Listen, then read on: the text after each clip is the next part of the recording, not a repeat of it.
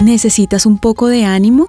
Quizá hoy estés decaído. Las cosas no van como deseas. Las finanzas son difíciles. Tu salud no es la mejor. Las relaciones están tensas o nada placenteras. La vida tiende a drenar nuestro gozo. Puede ser que ahora mismo necesites recibir motivación.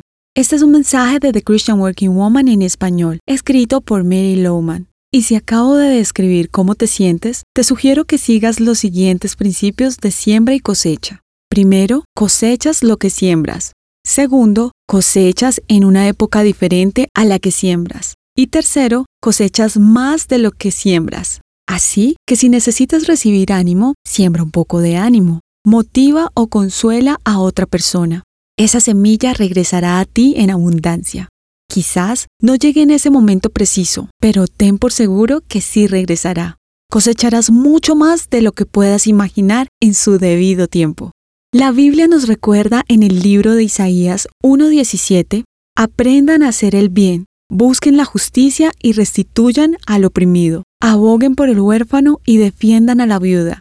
También en la Biblia, el apóstol Pablo animaba a las personas continuamente y enseñaba a los demás a hacerlo por otros. En Primera de Tesalonicenses 5:11 escribió: Anímense y edifíquense unos a otros, tal como lo vienen haciendo. Notemos cómo los reconoce y a la vez los invita a animarse los unos a los otros. Esta debe ser la marca de los seguidores de Jesús, ser personas que reconfortan.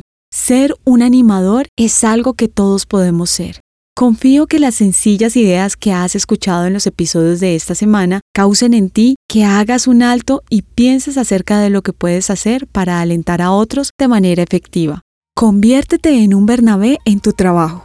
Encontrarás copias de este devocional en la página web de christianworkingwoman.org y en español por su presencia radio.com.